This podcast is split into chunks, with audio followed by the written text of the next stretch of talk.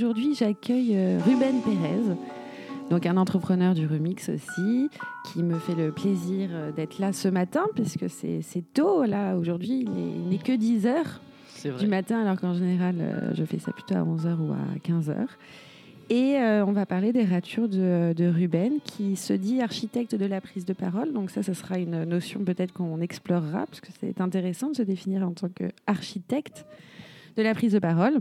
Normalement, je pose la question un peu euh, large de qui es-tu, mais euh, j'aimerais savoir plutôt, toi, euh, comment, comment tu vois dans ta tête le concept de rature alors le concept de voiture, moi je vois ça déjà comme une volonté. Ça veut dire qu'on a vraiment, enfin si je vois l'image de quelqu'un qui raye quelque chose, c'est vraiment un bras qui fait une action et que cette action est quand même assez forte. C'est un mouvement assez entre guillemets violent. Bla, là, je raye quelque chose, donc je le vois comme une volonté propre euh, de supprimer quelque chose et non pas comme une disparition euh, de la mémoire ou une Mm. disparition qui est inconsciente, mais vraiment comme quelque chose que je Mm. fais consciemment. Et c'est un acte assez vif, assez euh, agressif de bam bam, je raye quelque chose. Hmm. Et comme tu l'avais dit dans une autre émission, en effet, ce qu'on raye reste. Alors justement, ça fait peut-être partie de la chose, c'est-à-dire que certes, je le fais, mais au final, ça reste quand même. Mm. Donc c'est quelque chose qui ne disparaît pas. Je veux le faire disparaître, et cette volonté de le faire disparaître fait qu'il ne disparaît pas entièrement. Hmm. Donc c'est intéressant aussi de le voir comme ça. Et, et finalement, c'est presque un petit peu euh, négatif alors de rayer, puisque on veut rayer, on veut effacer, et ça marche pas. C'est c'est encore là. Euh, on peut limite lire encore le mot, même si c'est rayé, et, euh, et tout le monde le voit, et c'est juste, en fait, on, on l'a rayé pour soi, mais peut-être qu'on l'a pas rayé définitivement. Oui, après, libre à nous de, euh, de s'emparer de la feuille et de, euh, et de la déchirer de- du livre, euh, enfin, si on continue sur cette métaphore, et, Mm. et, de, et de mettre le papier à la poubelle. Hmm. Dans la rature, tu, je pense qu'il y a une volonté aussi consciente de, de laisser exister cette chose qu'on a raturée. Euh, tu vois, elle, elle existe encore. Et on pourrait s'en débarrasser, mais on s'en débarrasse pas. On la laisse sur, le, sur la page. Moi, je pense que celui qui raye, il veut que ça parte. Mais ça reste. Mais c'est peut-être pas. euh, il, il ne peut pas le faire disparaître, je pense. C'est pour ça qu'il le raye et qu'il veut faire ça vite. Parce qu'en fait, il- Mm. lui, il peut pas le, il peut pas le faire disparaître. Si, s'il voulait le faire disparaître, il, il enlèverait la feuille, en effet. Ouais, mais ça dépend comment tu rayes aussi, parce que comme tu dis, il y a des, euh, y a des ratures euh, différentes. Tu peux raturer euh, un peu en tremblant un mot, ou tu peux le raturer de manière nerveuse, ou tu peux le raturer plusieurs fois. Donc ça dépend aussi de la rature, de- du geste qu'il y a sur, euh, sur, euh, sur ce que tu ratures. Pour en revenir un peu aux ratures euh, de, existentielles, parce que moi j'interroge plus les ratures euh, de, vie, euh, de parcours professionnel ou pas d'ailleurs. Est-ce que tu penses que c'est une notion qui est juste la, rature dans, la vie? Parce que si tu dis que c'est une volonté un peu nerveuse et consciente de raturer quelque chose, est-ce que tu penses que ce concept a sa raison d'être ou que plutôt on est dans des évolutions plus douces Comment tu vois ça? Bah, je pense que celui qui raye, c'est déjà celui qui a vu. C'est-à-dire qu'il faut prendre conscience que ça existe pour être capable de bien le raturer. Mm. Donc déjà, c'est un premier pas vers quelque chose euh, qui, est, qui est positif. J'ai vu que quelque chose existait et j'ai vu en plus que je voulais qu'il n'existe plus. Mm. Donc je veux le raturer. Euh, maintenant, est-ce que ce raturage est une bonne chose? Est-ce que je ne peux pas peut-être voir que ça existe et prendre du recul et le regarder, continuer à le regarder et au fur et à mesure, il va m'amener vers autre chose? Comme une, une phrase qui, un mot, amène vers un autre mot. Et alors, plutôt que d'avoir euh, dans, cette, dans sa vie un, un tout petit mot qui est raturé, et donc, comme tu dis, hein, ça peut être raturé fébrilement ou alors de façon plus concrète, mais au final, ça fait un petit mot ou alors un bloc de rature, Mm. avoir quelque chose de plus linéaire et euh, qui forme une phrase assez logique et euh, dans, la- dans laquelle on vit, qu'on a accepté qu'il y avait ce mot qui était là et que ça a donné un autre mot, qui a fait évoluer sur un autre mot.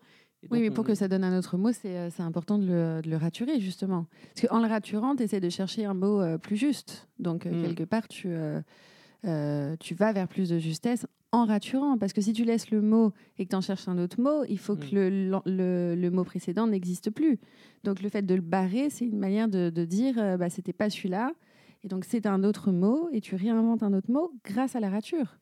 Ça serait sympa que ce soit possible, mais je ne sais pas si notre euh, mémoire nous le permet Ouais. de- d'oublier comme ça quelque chose.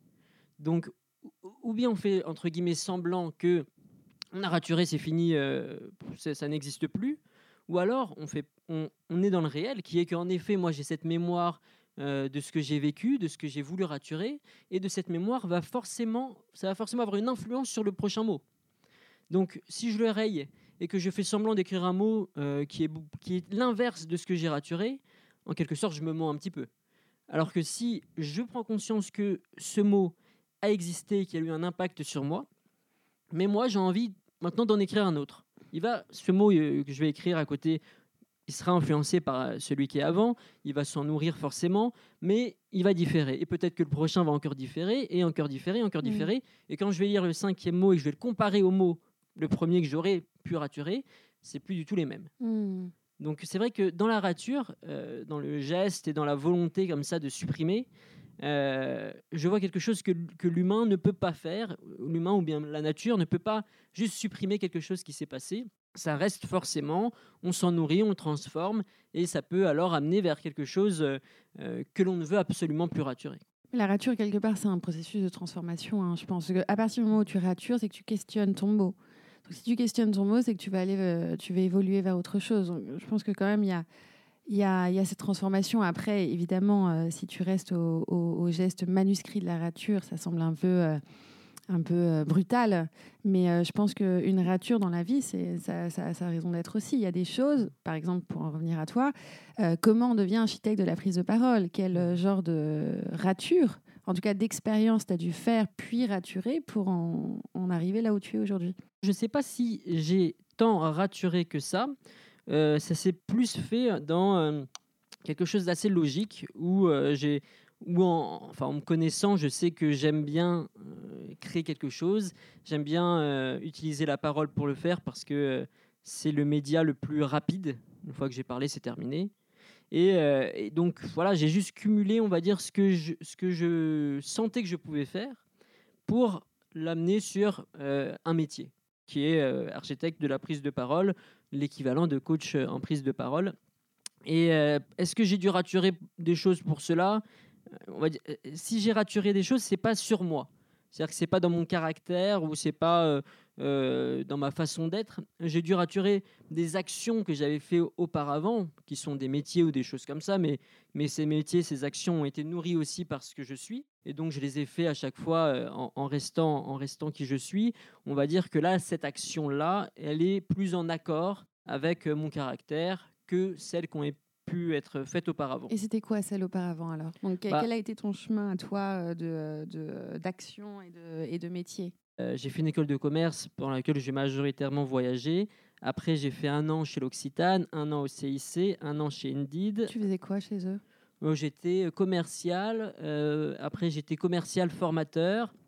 Et, et chez CIC, j'étais développeur d'une application téléphonique de paiement. Mais à chaque fois, euh, c'était des métiers où je suis en contact avec des gens. J'allais dans les, tous les monoprix de France euh, pour aller voir les pharmaciens, les parapharmaciens. Et en fait, mon métier, c'était juste d'être pote avec des, des parapharmaciens. Euh, après, au CIC, j'allais voir des, des, magasins pour voir étudier leurs besoins. Donc là aussi, tu rentres dans une boutique, tu demandes, tu prends un rendez-vous, etc. C'est aussi dans le contact humain. Et après, chez Indeed, c'était avec des contacts humains avec des RH. Mmh. Quelle place tu donnais à la parole dans... C'était essentiel en fait pour mmh. convaincre ton client. C'était ton médium à toi pour réussir dans, dans, ce, que tu, dans ce que tu faisais à ce moment-là. Bah, la parole. La parole est un média, enfin, est un moyen que l'on a, qui est banal. C'est-à-dire que tous les jours, on va parler. Mmh. Donc tout le monde sait que tous les jours, on va parler. Et donc parce qu'on fait tous les jours, on le minimise. On dit c'est normal, euh, je parle, c'est tout à fait normal. Mais si on fait une petite expérience et que pendant deux jours, on arrête de parler, eh bien, le troisième jour, pour commencer, ça va être difficile. Parce que le processus n'est pas du tout aussi facile que cela. Donc c'est un processus difficile qui malheureusement a été banalisé et donc ne se complexifie pas. C'est-à-dire que on se dit bon, je sais parler, je sais dire un mot après un autre, c'est ça parler, euh, ça me suffit. Mais on peut pousser la chose beaucoup plus loin et être un bon orateur. Parce que convaincre, ça vient euh, le mot, voilà, as vaincre dedans. Pour moi, c'est pas du tout vaincre, mais c'est plutôt euh, euh, une caresse. Je caresse l'esprit de l'autre pour que il comprenne le mien et que je comprenne le sien. Je vois sa forme. Il est très complexe. Je ne cherche pas du tout à, le comprendre entièrement, mais à lui faire, à lui donner une, nouvelle petite forme, comme ça, un nouveau, une nouvelle petite boule qui pousse et, qu'il accepte de prendre librement. Donc les mots peuvent crée comme ça cette petite boule dans, l'esprit de l'autre. Et ça se fait beaucoup au travers de l'émotion. C'est-à-dire que j'étais euh, très vrai en phase 2. Je n'étais pas du tout le commercial euh, qui leur montrait une plaquette ou quoi que ce soit. Et, euh, et donc cette, euh, cette réalité, euh, euh, forcément, ça, ça touche quelqu'un. Donc les toucher, c'est les convaincre. Je ne vais pas les toucher hein, pour les convaincre. Je vais juste les toucher parce que c'est ce que j'aime bien faire. Et il y a quelqu'un, enfin, je sais qu'il y a quelqu'un qui disait, je sais plus qui c'est exactement, mais j'aime bien ce, ce concept qui est qu'il n'y a pas de bonne ou de mauvaise personne. Il y a les bons ou les mauvais environnements dans lesquels on les met. Et J'ai vu, par exemple, il y a des parapharmaciennes qui étaient très mal, euh, euh, qui étaient très mal, qui étaient détestées par tout le monde. Mais si on cherchait un petit peu à les comprendre et à être bon avec eux, eh ben, ce mal disparaissait bien plus vite que ce qu'on peut penser. Donc c'est pas tant euh, pointer du doigt quelqu'un, enfin une réalité, c'est le mettre dans l'environnement qui lui permet de la voir et d'être bien avec elle-même et de se sentir à l'aise dans cette nouvelle réalité. Quel, quel a été le, le petit euh, switch ou la, la rature, ou en tout cas l'évolution que tu as Mm. dû faire pour en arriver là? Et pour t'ériger aussi euh, dans, ce statut de, euh, du sachant qui va euh, donner à l'autre des, des astuces pour mieux parler. Justement dans le fait de s'ériger en tant que sachant, je sais qu'il y a beaucoup de personnes qui éprouvent des difficultés à ça parce qu'ils se sentent que finalement ils n'ont pas euh, le ils n'ont pas les, les études, ils n'ont pas le savoir pour finalement s'ériger en tant que, coach ou qu'architecte. Mais finalement, ça se fait avec la confiance. Si j'ai, si je, il suffit de se dire qu'on est quelque chose pour le devenir presque. Moi, je suis devenu architecte à prise de parole euh, du jour au lendemain. Donc euh, c'était, euh, je vais être architecte Du jour au lendemain. Du jour au lendemain. Il n'y a pas eu de, euh, enfin quand même un processus de, euh, euh, un processus quand même entre euh, euh, je deviens, enfin, je suis commercial et euh, ne serait-ce que euh, mettre un mot comme architecte de la prise de parole, Mm. ça vient pas du jour au lendemain. Enfin, euh, tu disais que c'est la même chose que coach, mais c'est pas la même chose que coach. Sinon, tu aurais pris le mot coach. Là, tu prends Ouais. le mot architecte. le, la décision de d'être coach en prise de parole entre guillemets s'est prise euh, très vite parce que c'était je crois enfin je parlais à quelqu'un et il me dit tu vas faire quoi? Tu vois je ferais bien un- du coaching en prise de parole et architecte en fait c'est venu parce que c'était dans ma façon de travailler où euh, au début je construis euh, la prise de parole donc je la structure et je fais en fait des, des ronds, des lignes, des cubes, des carrés, et tout doit tenir les uns sur les autres, tout doit être euh, homogène, tout doit monter vers un seul et unique message. Donc pour moi, c'était de l'architecture, où je construisais comme ça une, une prise de parole, euh, parce que... Tu veux dire, tu dessines vraiment ces formes euh, Voilà. avec tes, euh, tu les dessines. Oui, on les dessine. D'accord. On a le, la grand, le grand papier, et euh, on dessine, donc où est-ce que tu veux aller? Et à partir de là, on dessine toutes les formes pour que ça aille vers ce message. Et, et en fait, ça va avec l'architecture parce que l'arch- l'architecture est, est- est née avec une contrainte qui est l'attractivité terrestre. Donc, je, je dois travailler avec cette contrainte. Si jamais je mets du béton euh, à 90 degrés, bah, il y a un moment, il va tomber. Et moi, je dois travailler avec la même contrainte qui est euh, le- la capacité de réflexion de l'audience, la capacité d'attention de l'audience. Tu fais plus attention à comment Oui. l'audience va recevoir le message? Ouais. Cette personne ne doit pas se demander qu'est-ce que je, dois, je veux donner à l'audience, mais qu'est-ce que l'audience est prêt à recevoir. Mm. Et c'est une question qui est toute différente parce que l'audience n'est pas prête à tout recevoir, elle n'est pas prête à recevoir un amas d'informations impossibles, elle n'est pas prête à recevoir tous ces chiffres, elle n'est pas prête à recevoir toutes ces réflexions. Donc on doit construire non pas avec l'attractivité terrestre, mais avec cette capacité de rétention d'informations de l'audience. Est-ce que l'audience va pouvoir prendre ce message? Et bien souvent, ce que veut donner la personne ne tient pas dans la structure. Donc euh, ça se voit. C'est un trait comme ça qui dépasse avec Mhm. un, un- un cube qui est vide. Il va tomber. quoi. Donc je lui dis, ça, ça n'a rien à faire ici, on supprime. Tu dis, euh, en fait, euh, vous n'êtes pas euh, là pour donner, mais vous êtes là pour faire en sorte que les gens reçoivent les bons messages. Donc c'est déjà Mm. une manière de, de raturer un, un cliché qu'on peut avoir sur la prise de parole. Ça change tout, Mm. je pense, parce que c'est plus toi et toi-même qui, qui pense ton discours, c'est tu, c'est par rapport à l'audience, donc qui peut être très différente en fonction des prises de parole. Tu vas adapter ton discours par rapport à, à ce qu'elle est capable de, de prendre, en fonction de la typologie des gens, etc. Ça va en effet dépendre euh, des audiences et comme tu l'as dit, ça change tout. Euh, ça change en effet, ça va changer leur discours. Et ils l'acceptent eux parce que euh, parce qu'ils voient que c'est vrai. Ils voient que lorsqu'ils étaient face à leur audience et qu'ils leur donnaient ce qu'ils voulaient leur donner, ben, ils ne recevaient pas. Mm.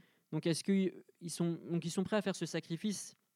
Parce que c'est un petit peu un sacrifice de leur intellect. Euh, je vais sacrifier toutes ces informations que j'ai accumulées, tout ce savoir que j'ai accumulé pour mon audience. Donc il faut être prêt à faire ce sacrifice et l'architecture aide à faire ce sacrifice parce qu'elle explique que ce sacrifice a sa raison d'être. Mais comment, euh, comment deviner ou, savoir ce que l'audience peut, peut, prendre ou peut recevoir? Bah, C'est euh, beaucoup de ressenti. Euh, déjà, je demande à la personne de me décrire l'audience qu'elle aura face à elle. Et quand c'est une audience, ce qui est assez souvent le cas, qui n'est pas une audience de spécialistes, eh bien, en fait, c'est moi l'audience. C'est-à-dire que si moi, je ne comprends pas, et si moi, au bout d'une heure et demie, je ne connais pas par cœur la structure de la prise de parole que l'on a créée, eh ben, ça veut dire que l'audience ne pourra pas le prendre. Et il y a une très bonne chose à faire face à ça, parce qu'il y a beaucoup de personnes qui se disent euh, Moi, je suis nul pour mémoriser euh, mes prises de parole.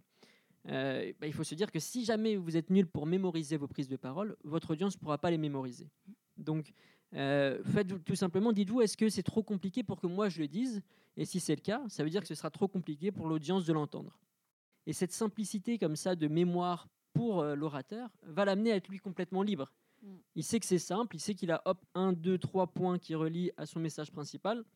Eh bien, il va pouvoir beaucoup plus facilement voyager dans son rythme de parole, dans sa respiration, dans sa gestuelle, que s'il avait fait quelque chose de beaucoup trop axé sur sa mémoire, qui aurait accumulé toute son énergie de la même manière qu'il y, euh, y, euh, y, a des règles qui existent pour, euh, pour écrire une histoire avec un héros, ça s'appelle le, voyage du héros. Le héros doit vivre certaines étapes fondamentales pour que ça constitue une histoire et qu'on en tire une leçon. Donc est-ce qu'il y a des règles de l'art dans, justement la prise de parole? Bah, Il y a une seule règle qui marche à, chaque fois, c'est d'être vrai.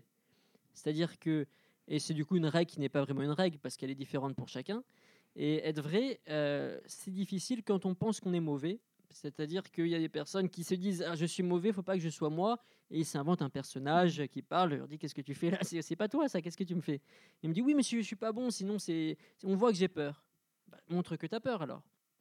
Si l'audience voit que quelqu'un a peur et que c'est vrai, qu'elle a vraiment peur, et eh ben là, elle sera touchée. Si l'audience voit que la personne est vraiment en colère, elle sera touchée. C'est le vrai touche vraiment parce que je pense que ça euh, ressort de la personne on va dire presque comme des ondes. Ça radie de cette personne, une vérité radie de quelqu'un. Et donc, il n'y a qu'une seule règle qui est la vérité. Après, avec cette euh, vérité, on peut faire deux choses. Ou bien on peut aller vers quelque chose d'attractif pour l'audience, où l'audience se dit Ah la vache, j'aimais bien aimer ce mec, mais j'ai rien compris à ce qu'il a dit. Donc, cette réalité, c'est, on va dire, le pilier de base. Mais après, il faut l'immeuble qui va avec pour que le message soit compris. Donc, c'est là où, j'imaginais qu'il y avait des règles, euh, je ne sais pas, des messages en trois temps, euh, où euh, tu as un message principal et il y a trois arguments, enfin, tu sais, des rythmes qui mm. marchent bien comme ça. Y a pas, tu ne conseilles pas des, de faire passer des messages clés simplement avec mm. des images voilà, pour fluidifier la compréhension et toujours la simplifier Quand je dis que qu'est-ce que l'audience est prête à prendre, mais elle est prête à prendre forcément quelque chose de simple. Donc en effet, le, simple va être capté par l'audience. Après, euh, comment est-ce qu'on peut définir simple? Ça va dépendre en effet de, de, l'audience, hein, ce qui est simple pour l'audience, et aussi euh, de... C'est-à-dire qu'il peut y avoir des messages très simples qui ne restent pas. Si demain je vais vers une audience et je dis euh, quelque chose comme la, on a eu une belle croissance cette année, c'est super. Mais est-ce que ça va rester? Non. Mm. Donc il faut derrière cette simplicité ajouter des images, des métaphores, de l'émotion pour que cette croissance, euh, elle soit vécue par les personnes et qu'elle reste au travers d'une image. Par exemple, mm. cette image, ça peut être, je dis n'importe quoi, hein, ça peut être un, bonhomme qui traverse une rue et cette rue est montante et à la mm. fin, il est tout content. Euh, la mémoire, euh, aime les images, la mémoire aime le simple, et je travaille avec cette mémoire, je travaille avec la mémoire de mon mm. audience, donc je vais lui donner ça. Après les règles de présenter trois points, bon, pourquoi est-ce que j'en présenterai pas quatre? Est-ce que ça, est-ce que vraiment si j'en présente quatre, ça va faire un discours pourri? Mm. Je pense pas. Si j'en présente que deux, ça va être nul ça va, je pense que c'est bon. C'est juste que je pense qu'il y a, après, parce que moi je suis littéraire et, euh, et euh, je crois que le rythme ternaire est un rythme qui marche très bien. Euh, le rythme en trois temps, c'est la, valse, ça retombe bien. Le rythme binaire, je trouve un peu insuffisant. Et le rythme euh, à quatre temps, euh, je trouve qu'il est trop long. Donc c'est pour mm. ça que je te disais ça. Et je pense qu'en prise de parole, quand même, le rythme à trois temps, trois messages. c'est une manière de synthétiser aussi ta pensée. Parce que quand tu travailles avec tes euh, coachés, j'imagine que tu les aides aussi à, non pas que simplifier, mais synthétiser. C'est qu'est-ce qui, qu'est-ce qui est le plus important dans ce que vous voulez transmettre? Justement, quand tu dis il y a, trop, il y a des rythmes, euh, mm. il y a trois temps, en effet, à partir de quatre temps, ça devient compliqué. Mais il y a deux formes de rythme pour moi. C'est-à-dire il y a le rythme de l'argument, de ce qui est écrit, et après, il y a le rythme de la voix. la voix, c'est un souffle qui après permet de créer un son et ce son peut être mélodieux ou pas. Et, donc, il faut travailler avec ces deux rythmes, c'est-à-dire que si une personne va présenter trois points, mais avec un rythme de son de voix, où on a l'impression qu'il y en a 40 en fait, bah, il y en aura 40. Mmh. Donc il y a, y a aussi le rythme de la voix qui fait que je peux présenter six points, mais avec le rythme que je donne, j'ai l'impression que mon audience peut, peut, peut, le prendre. Parce que je l'ai mis dans un rythme au mmh. départ peut-être un peu lent, donc là, elle a chopé le premier point. Hop, je suis allé sur l'énervement, sur la rapidité, sur deux autres points. Et je suis redescendu sur deux autres avant d'arriver dans une apothéose euh, pour mon dernier point, mon message principal, où là, je lui ai montré mon vrai sentiment et, euh, et euh, une nouvelle émotion. Est-ce que tu les sensibilises justement à, à, leur voix, à, leur, à la façon dont ils portent leur voix, aux gestes, aux déplacements? Mm. il, y a, ça aussi dans ta dimension d'architecte de, de, de, de parole? la, donc la mélodie va être aidée par le geste. C'est-à-dire que quand si je mm. fais un mouvement de bras euh, circulaire, ça va permettre à ma parole de monter. Si je fais un mouvement de bras qui est plus euh, linéaire, donc euh, comme si j'étais énervé et que j'ai pointé mon, mon poing vers quelqu'un, là, hop, c'est un autre, un autre mélodie que je joue, et du coup, ma voix va s'arrêter brusquement à partir du, de la première intonation. Donc le geste n'est pas là juste pour faire joli, c'est là vraiment pour créer la mélodie. Oui. Et je pense que la difficulté, c'est de trouver une cohérence entre ce que tu dis et le geste. Et, c'est peut-être là, dans cette euh, harmonie entre les deux, que, que surgit l'authenticité, je pense. Parce que euh, parfois, tu dis quelque chose, mais ton corps ne, ne, dit pas la même chose. Et je pense que ce que reçoit le public, au-delà du, de la parole, c'est aussi un ensemble. Et, euh, et, si le corps raconte la même chose que, le, que la voix, là, le message est passé aussi. C'est vrai, c'est pour ça qu'il y a beaucoup de personnes qui attachent beaucoup d'importance à la gestuelle parce qu'elle peut être contradictoire par rapport à l'information mmh. donnée. Mmh. Et donc ça fait en effet un, effet de faux. Euh, mais il y a des personnes aussi euh, qui ont cette personnalité-là. Et mmh. l'audience a cette intelligence de savoir si c'est vrai ou faux. C'est-à-dire qu'on peut très bien avoir quelqu'un, dernière fois, j'avais vu une conférence, et c'est un violoniste qui parlait. Il était assez âgé, il était sur sa chaise et il décrivait quelque chose. Il était assis, aucun mouvement des bras, aucun mouvement facial pratiquement, et on sentait quand même la passion dans ce qu'il disait. Est-ce que tu as l'impression que euh, potentiellement on est, on est toutes et tous, euh, euh, on aurait tous et tous besoin ou d'être coachés sur la prise de parole? Ou est-ce que tu penses qu'il y a des gens qui naturellement quand même ont ce charisme, cette clarté dans le discours où ça se travaille? Alors, je pense qu'en effet, il y a des personnes qui ont cette clarté dans le discours, mais moi, c'est avec eux que j'aime bien travailler aussi, parce que ils ont, parce que il faut toujours être challengé de toute façon. On peut toujours apprendre de quelqu'un qui vient de l'extérieur. Et même si eux, ils s'y connaissent et que c'est en effet des bons orateurs, qu'ils ont en effet une belle voix, ils ont fait des centaines de conférences, euh, ils ont euh, toujours quelque chose euh, à travailler et ils l'admettent assez rapidement. Qu'est-ce qu'ils ont à travailler du coup, ces bah gens qui sont déjà doués dans la prise de parole? Bah, bah, C'est souvent justement l'architecture. Hmm. Parce qu'ils sont doués sur leur prise de parole, donc ils se basent là-dessus. Et ils ont tendance à oublier qu'en effet, le deuxième et troisième point, bah, il n'était pas relié au premier ou au deuxième. Alors est-ce qu'on le laisse? Est-ce qu'on le rature? Eh bien, on va le raturer assez rapidement parce que eux, ils ont aussi cette volonté de donner euh, une information. Et si elle n'est pas, si elle pas claire, eh ben, ils, ils comprennent très vite qu'il faut changer. Donc le changement naît aussi euh, d'une volonté. À partir du moment où je veux donner une information, je suis prêt à mmh. faire des sacrifices. Mmh. À partir du moment où je veux briller, je fais aucun sacrifice. Est-ce que pour toi, la prise de parole, c'est quelque chose qui se fait en face d'un public nécessairement? Ou la prise de parole, ça peut être aussi une prise de parole qui peut se faire euh, d'individu à individu? Parce que là, j'ai l'impression que tu ne parles que de gens qui s'adressent à des audiences. Ce que tu enseignes aux gens qui prennent la parole devant des audiences, est-ce que c'est valable aussi euh, dans des conversations d'individu à individu ou, pas vraiment? Parce que tu parlais de simplifier à tout prix le discours, euh, presque le rendre avec plein d'images comme si on s'adressait à des enfants. Mais tu pourrais pas forcément faire ça avec un individu, puisqu'il te prendrait un peu pour un. Euh, voilà, il faut complexifier la parole d'individu à individu, non? Que ce soit un individu ou une audience, une audience est composée de plein de petits individus. Oui, mais l'audience reçoit l'audience dans le collectif, elle reçoit pas l'info de la même manière qu'un individu quand même. Enfin, je veux dire, tu vrai. peux pas enlever ça. Il y a une énergie commune Hmm. euh, qui euh, peut être euh, plus critique ou moins critique. En tout cas, ça change quand même la donne de l'écoute. Hmm. Donc, c'est difficile de comparer euh, les deux, non? Alors c'est vrai qu'il y a dans l'audience euh, une émotion qui va être plus facilement propagée, une information qui va, être- qui va se propager plus facilement, mais euh, l'individu qui va parler face à une audience est beaucoup plus généreux souvent que celui qui va parler à un seul individu.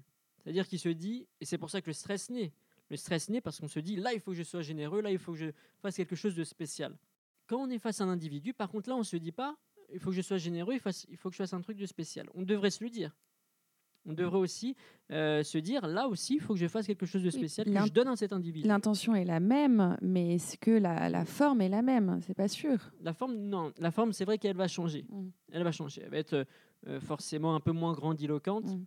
Euh, les messages vont peut-être être beaucoup plus précis parce que, cet, parce que cet individu veut ressortir avec un message plus précis. Et parce qu'on a plus de, de temps aussi. Enfin, parce qu'il y a, y a, euh, on n'en a pas parlé, mais il y a un véritable enjeu de temps dans la prise de parole. C'est-à-dire que si ta prise de parole est trop longue ou trop courte, ça ne marche pas. Mm. Alors justement, il faut que ça soit plus court quand je suis face à un individu. Parce que euh, la mise en scène réalisée lorsque je suis face à une audience fait que je peux parler pendant longtemps et je suis mis en valeur. Moi, je suis debout, les autres sont assis. Moi, je suis sur une estrade, les autres sont en bas. Je suis dans une lumière, je parle, ils se taisent.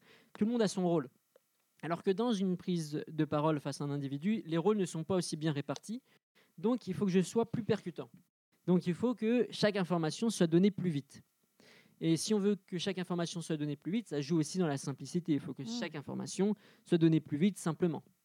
Après, je pense que c'est pas par hasard s'il existe des principes de pitch courts euh, adressés aux audiences. Si tu arrives à passer un message euh, fort en 3 minutes, c'est quand même mieux qu'un message fort dilué dans 15 minutes. Je voulais euh, faire euh, le lien avec le fait que les jeudis, au 24 cours des petites écuries au remix, on a souvent des sessions pitch où il y a trois ou quatre personnes qui prennent la parole pendant trois minutes pour faire passer un message quel qu'il soit.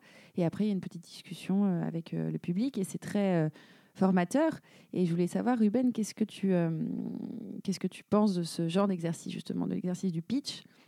Et est-ce que tu as aidé des remixeurs euh, à travailler leur prise de parole, à, raturer euh, certains, certaines scories qu'ils avaient dans leur discours? Est-ce que Dans cet exercice, ce qui est intéressant, c'est aussi l'audience, qui est là très bienveillante, très sympathique.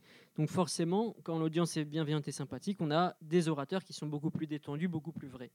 Euh, hier, c'était jeudi, on a eu quatre trois orateurs, et ils étaient à chaque fois très détendus, très vrais. Donc c'est ici un exercice qui va être différent du pitch, on va dire, face à des investisseurs, où là, il y aura plus de pression.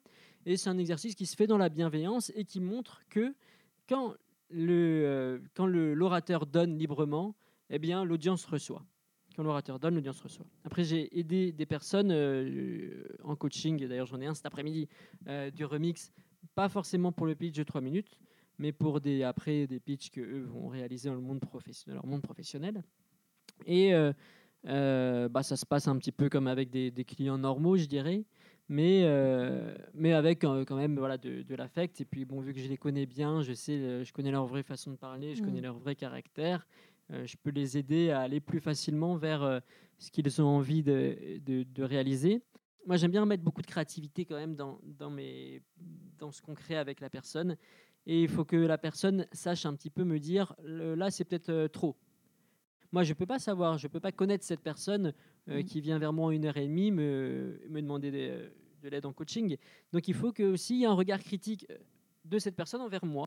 On va terminer notre, euh, notre euh, émission de rature. Est-ce que tu as une, euh, une phrase, une citation, quelqu'un qui t'inspire au quotidien pour euh, voler euh, de tes propres ailes et, Hmm. et construire ta vie comme ça le monde en général qui, euh, si on le regarde bien, euh, est extraordinaire. Enfin, par exemple, enfin, des, des choses toutes bêtes, le reflet d'un truc sur une vitre euh, ou euh, un arbre qui était cassé, qui repousse.